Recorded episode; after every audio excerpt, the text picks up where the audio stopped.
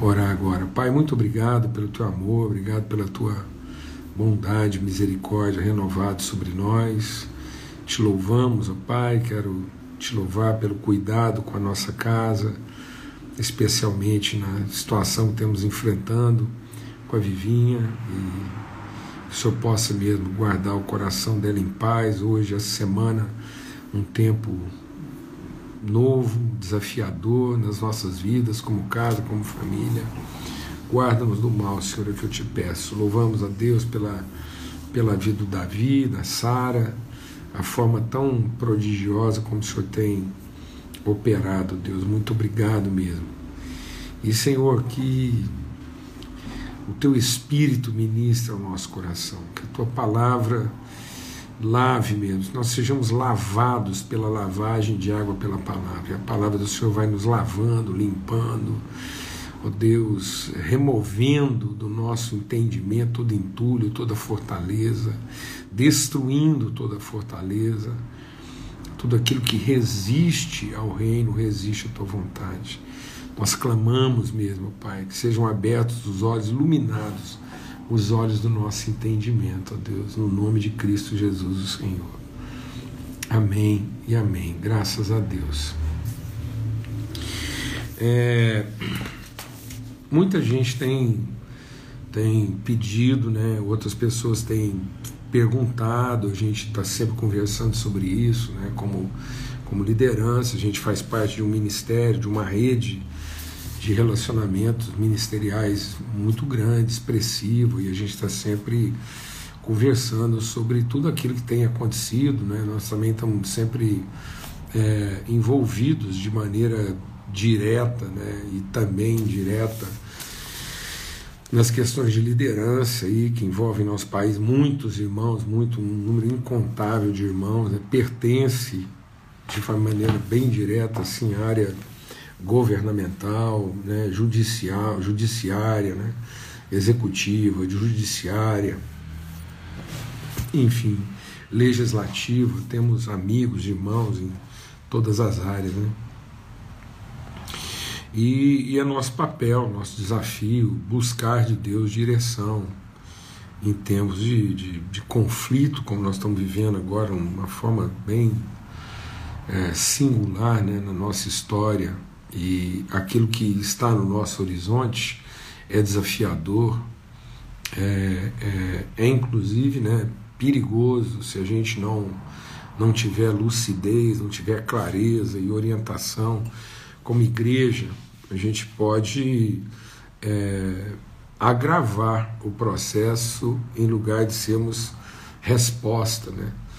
Quando a gente diz que nós somos resposta para alguma situação, a gente tem que primeiro assumir a responsabilidade dela. Então é, é um desafio muito grande para a nossa vida, nesse momento agora, assumir a responsabilidade de, de certos processos, entender, a gente assumir o protagonismo de referência. Sermos referência num processo de conflito. Né? Então, é, um amigo muito querido, muito querido, um, um um homem de Deus.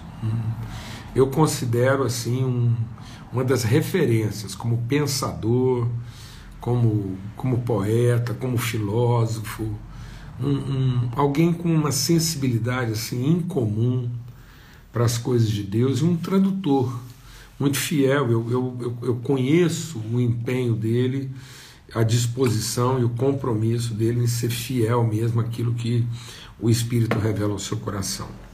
E ele me fez uma pergunta muito, muito forte.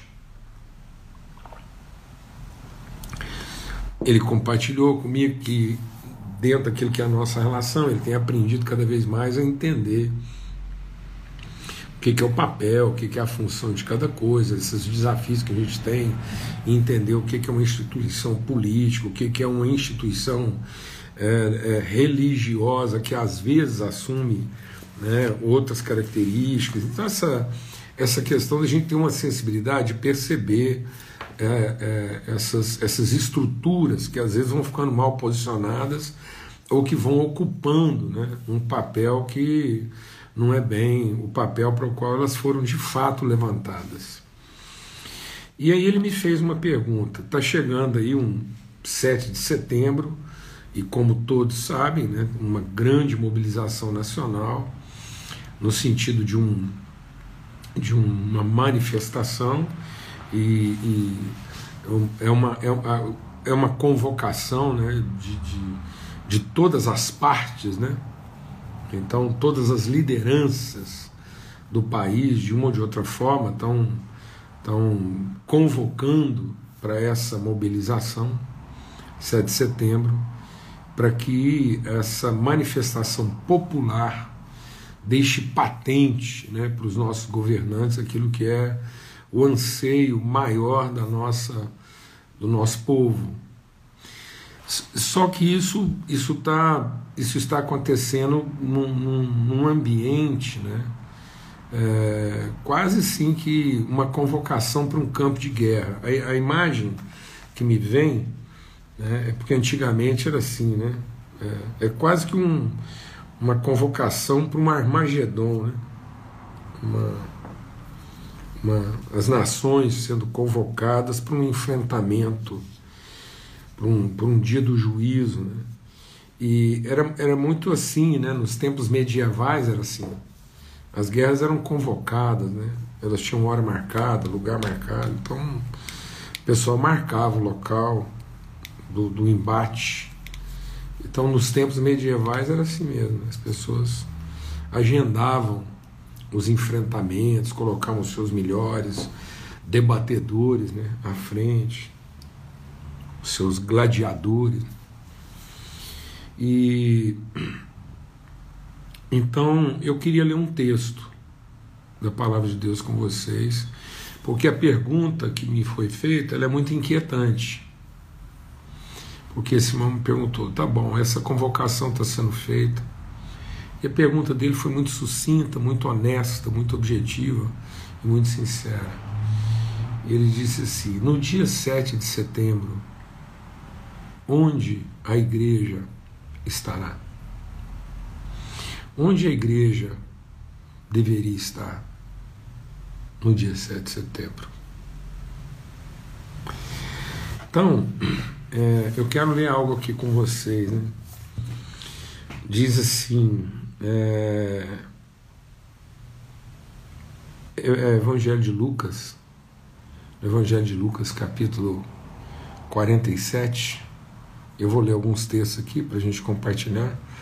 Então, aqui no Evangelho de Lucas, no capítulo 40, no, no, versículo, desculpa, Lucas 22, capítulo 22, verso 47, diz assim: Enquanto Jesus ainda falava, eis que chegou uma multidão.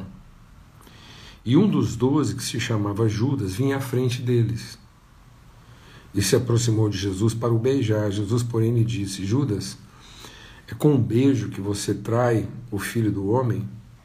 Os que estavam ao redor de Jesus, vendo o que estava para acontecer, perguntaram: Senhor, devemos atacar com espadas?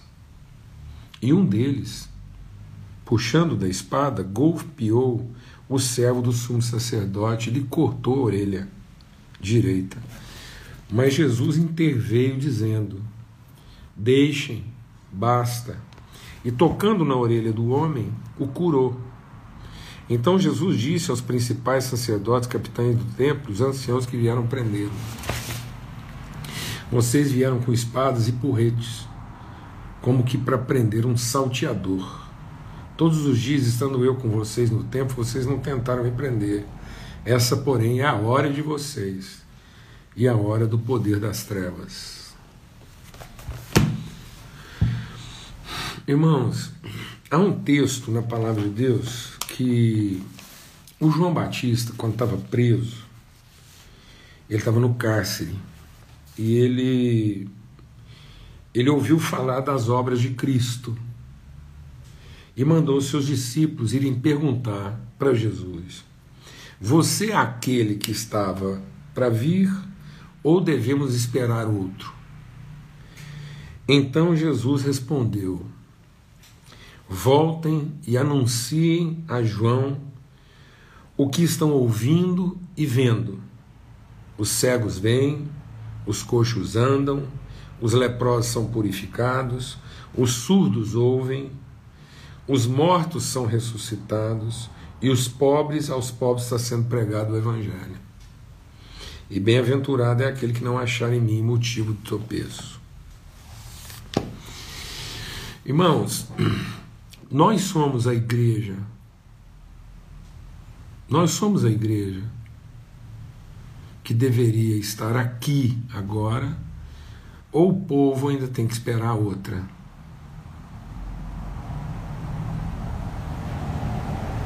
Nós somos o povo que vai encarnar o Evangelho como ele tem que ser encarnado, ou as pessoas têm que esperar outra igreja.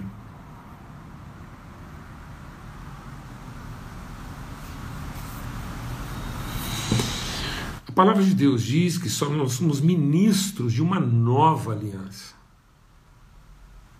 Na antiga aliança, era olho por olho, dente por dente. Mas na nova aliança, Jesus diz: isso foi dito, isso, isso era lei, isso, isso, isso era um aio, uma tutela, uma, um padrão de conduta dado por Deus. A lei é um padrão de conduta dado por Deus. Mas esse padrão de conduta ele não foi dado para salvar as pessoas, ele foi dado exatamente para dizer que nem com o padrão de conduta dado por Deus as pessoas podem ser salvas. Elas só são salvas se elas forem transformadas e regeneradas. Geradas de novo. Não da carne, mas do espírito. De modo que o espírito do próprio Cristo está nela. Nós não somos os seguidores de Jesus. Nós não somos os devotos de Jesus. A igreja é o corpo vivo de Cristo. Nós somos a sua família, o seu povo. Nós somos a pessoa espiritual que representa o próprio Cristo. Nós somos a extensão de Cristo na terra. Nós não somos os seus devotos. Jesus não veio ao mundo fazer o que ele tinha para fazer para criar um conjunto de regras e normas e estabelecer o cristianismo. Jesus não veio ao mundo estabelecer o cristianismo, que pudesse ser uma opção para o judaísmo, que era uma opção para o islamismo, que era uma opção para o budismo,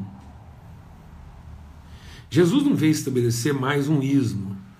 Não há salvação no budismo, não há salvação no islamismo, não há salvação é, no judaísmo, não há salvação no comunismo, não há salvação no socialismo, não há salvação no capitalismo.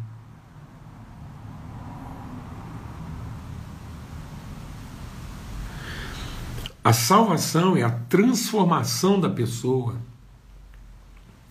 numa nova natureza, uma nova identidade. Então Jesus não veio fundar o cristianismo.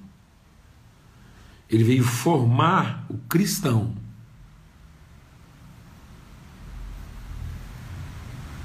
O cristão. Então o propósito de Deus não é estabelecer o cristianismo na terra. O propósito de Deus é gerar pelo Espírito de Cristo cristãos na terra. Que sejam como Cristo. A expressão de Cristo, a natureza de Cristo, o corpo de Cristo. Então pode ser que nós vamos ter cristãos em várias áreas da vida. Ismos. Há filhos de Deus metidos em muitos ismos à espera de que os olhos do seu entendimento sejam iluminados. Os filhos de Deus aguardam com dores e com angústia que os filhos de Deus se revelem. E não que seja estabelecida na terra algum ismo qualquer que vai representar esperança e salvação.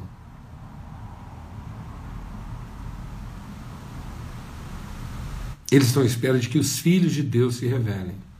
Então, onde estará a igreja?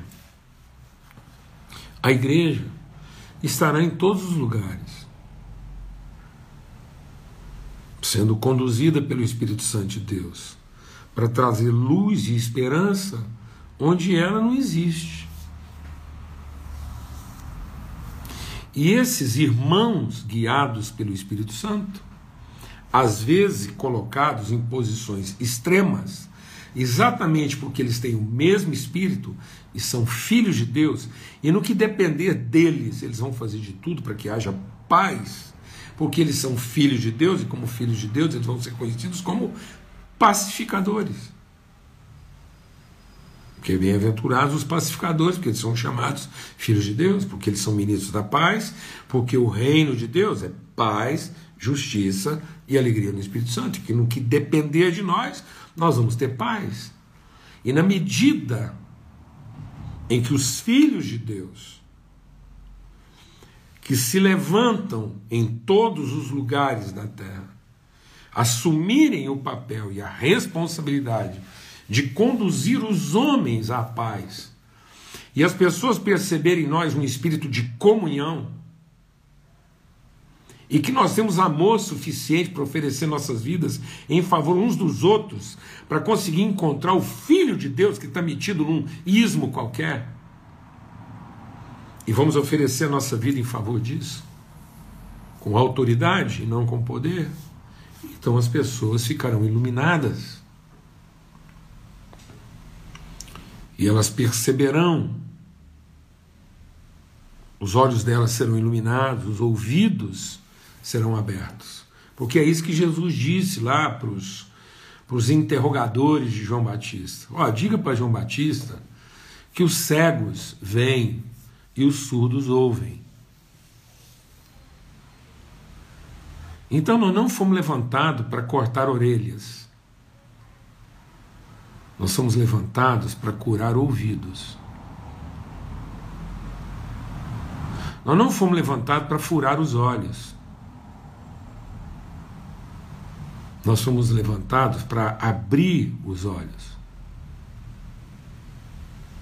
Por isso, Paulo escrevendo aos Efésios, ele diz assim: ó, Mas agora em Cristo Jesus, vocês que antes estavam longe foram aproximados pelo sangue de Cristo. Porque Ele é a nossa paz. De dois povos ele fez um só na sua carne, derrubou a parede da separação que estava no meio, a inimizade.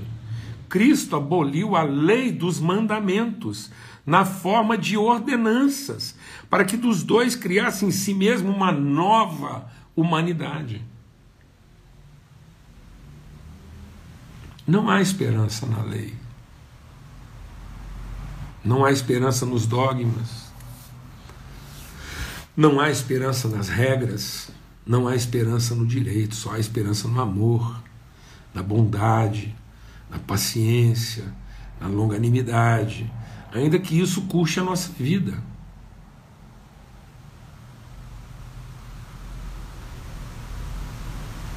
Ainda que isso custe a nossa vida. Ainda que momentaneamente pareça que o mal está prevalecendo, mas nós não abrimos mão de fazer o bem. Nós não respondemos ao tolo segundo a sua estupidez. Nós não saímos em nossa própria defesa. Nós não reivindicamos o nosso próprio direito.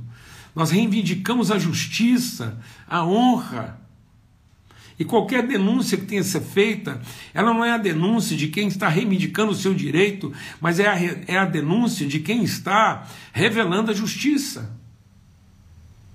E estamos dispostos a pagar com a própria vida.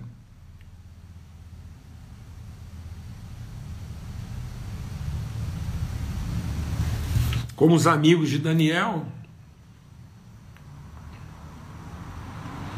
como Esther,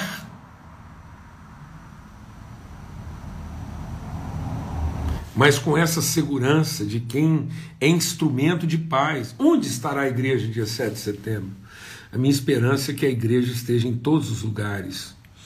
A minha esperança é que a igreja esteja com os que foram para a rua. A minha esperança é que a igreja esteja de um lado e de outro dos acampamentos. A minha esperança é que a igreja esteja em casa, nos hospitais. A minha esperança é que a igreja esteja nas viaturas da polícia,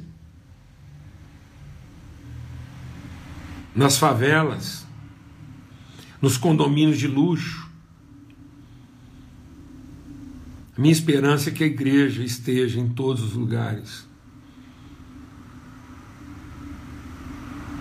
Porque A igreja não está representada por nenhuma dessas formas.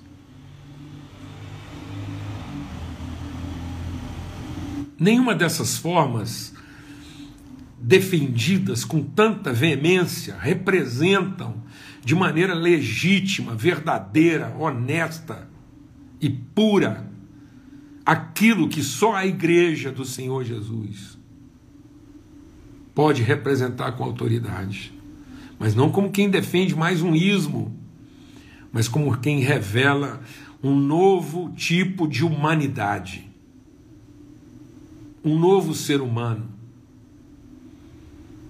um ser humano gerado de amor, de bondade, de misericórdia, de fé, de esperança, que não teme a própria morte, que não teme o futuro, mas que se apresenta como pacificador, como alguém tão tomado de convicção que consegue ser manso, mesmo quando ameaçado. Que não tem que desconstruir quem quer que seja para fazer valer suas opiniões. Que não tem que cortar a orelha de ninguém, mas que é capaz de lhe abrir os ouvidos iluminar os olhos.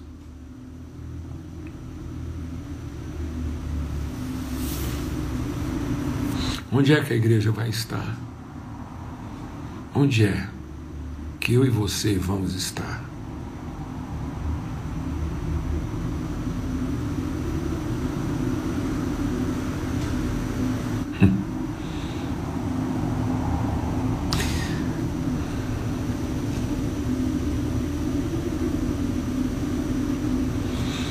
Se porventura a gente se encontrar em lados diferentes?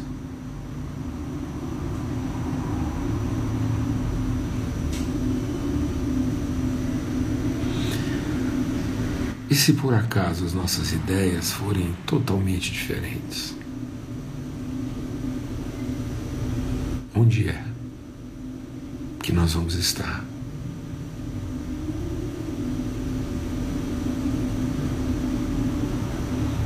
Como é que as pessoas vão nos ver?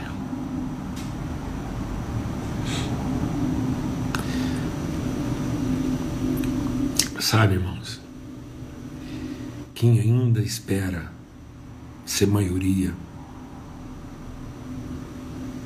para exercer autoridade não sabe o que é autoridade.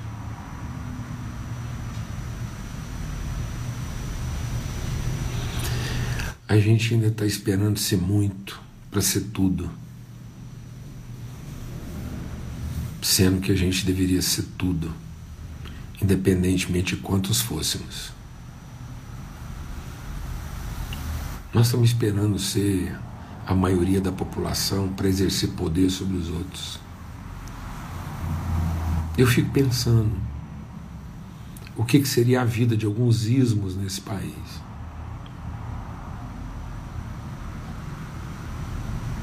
Se a gente pudesse definir de que lado eles deveriam estar.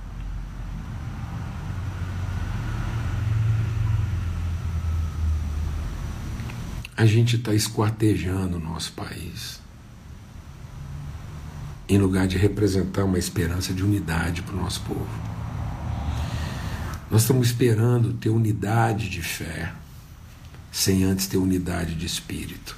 Sabe que dia que nós vamos ter, conseguir ter unidade de fé, sem unidade de espírito? A gente só vai conseguir ter unidade de fé, sem unidade do espírito, o dia que a gente conseguir exterminar todos os nossos opositores.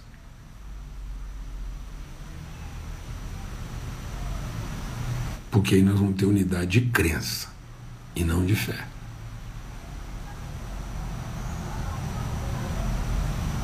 O dia que a gente fizer uma faxina, enquadrar todo mundo naquilo e obrigar todo mundo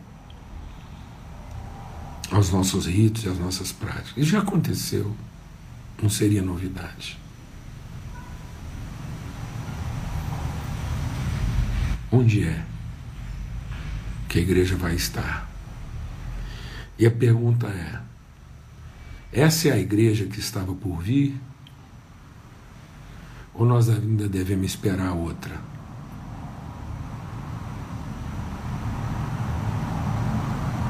Essa é a igreja que estava por vir? Ou ainda nós devemos esperar outra? Essa é a igreja que ia apresentar para a humanidade a forma Cristo de viver, em que os cegos veem, os surdos ouvem e os paralíticos andam, e aos pobres é revelado o Evangelho, ou nós ainda temos que esperar outra? Uma igreja que desfaz o muro da inimizade e da separação, ou uma igreja que ainda insiste em reerguê-lo. Em nome de Cristo Jesus, o Senhor. Não é hora de cortar orelhas. É hora de abrir os ouvidos. E quem tem ouvidos para ouvir, ouça o que o Espírito diz à igreja. Talvez não seja o mundo que está surdo para a igreja. Talvez seja a igreja que ainda está surda para o Espírito. Em nome de Cristo Jesus, Senhor.